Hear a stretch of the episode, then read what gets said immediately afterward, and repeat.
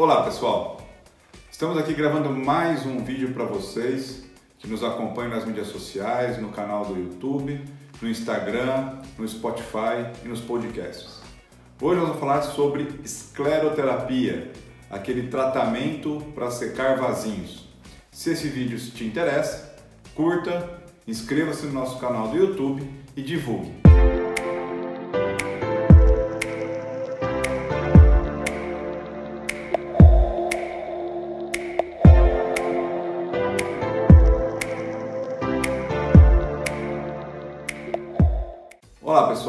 Hoje nós vamos falar sobre escleroterapia. Escleroterapia é o tratamento dos vasinhos, aqueles vasinhos indesejados das pernas, que por vezes o pessoal chama de varizes. Existe uma classificação é, sobre varizes ou vasos mais superficiais que eu não vou entrar nessa questão nesse momento, porque é muito técnico. Então, o tratamento dos vasinhos, aqueles vasinhos indesejados, geralmente das pernas, né, das coxas, das partes mais distais ou da região da panturrilha, do tornozelo, é, a gente chama de escleroterapia, que é a secagem, né, de uma maneira é, leiga, a secar vasinhos. Né? Na verdade, a gente utiliza, é, o médico que vai fazer esse procedimento invasivo, ele se utiliza de algumas substâncias. Pode ser com espuma, uma espuma específica para isso, pode ser com glicose, que é a técnica mais tradicional, aonde a gente aplica no vaso esse princípio ativo. A aplicação desse princípio ativo vai gerar uma lesão do endotélio, uma lesão da parede interna deste vaso, e a lesão dessa parede interna do vaso vai disparar fatores agregantes, ou seja, vai ativar o sistema plaquetário. Com isso, esse vaso ele se seca, ele se colaba, ele se é, é, cicatriza por dentro, vamos assim dizer, de uma maneira bem leiga. Com essa, com essa lesão endotelial e ativação desses fatores agregantes plaquetários, você tem o efeito desse vaso isquemiar, tá bom? A isquemia desse vaso, a secagem desse vaso é que por onde vai parar de passar aquele sangue de uma maneira mais lenta, então ele toma um aspecto de invisibilidade embaixo da pele.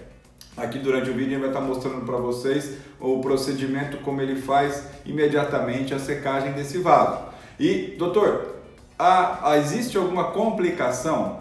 Complicação, se ocorrer, é devido à técnica.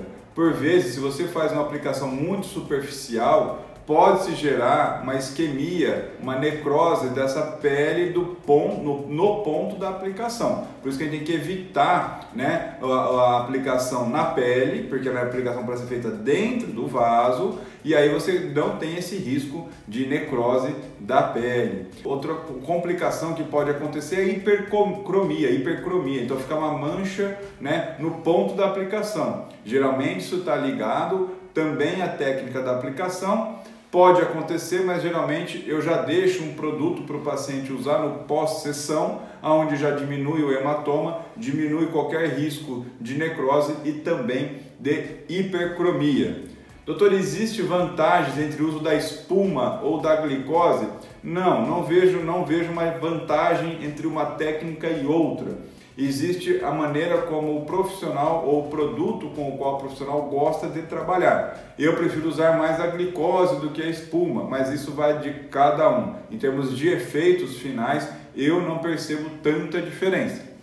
Um dos cuidados que a gente tem que ter para fazer a escleroterapia é se o paciente for diabético e a gente usar a glicose. Então, nesta circunstância, a gente vai mais para a espuma e evita, obviamente, o uso da glicose para o paciente que é de fato diabético.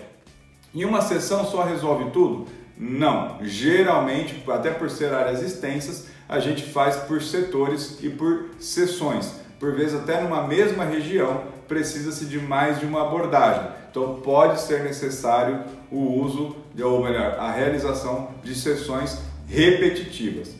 Um cuidado pós-sessão que a gente tem que tomar é o uso da meia compressiva. É legal usar meia compressiva após a sessão, junto com o creme, com o gel, que geralmente eu mando formular. Vocês sabem que eu gosto de formular tudo, então eu monto uma formulação para que você diminua bem os efeitos é, adversos que possam acontecer, como eu já citei logo mais aqui nesse vídeo. Um produto, ah, dói, doutor? Não, não dói. Eu passo um produto, um gel antes, um anestésico, um gel tópico, que a picada você praticamente não sente, por vezes um vaso ou outro, como emação esclerosante, você pode se sentir sim um ardor local, mas não pode ter rubor, não, que é a, hiper, a vermelhidão local, uma dor muito acentuada. Se isso acontecer, quer dizer que você não está no vaso, você está aplicando fora do vaso. Aí tem que tomar cuidado por causa das complicações que isso pode acontecer. Tá bom, pessoal? Qualquer dúvida a mais, qualquer sugestão, envie-nos as mensagens, comente, mande direct no mais, eu agradeço e até o nosso próximo vídeo.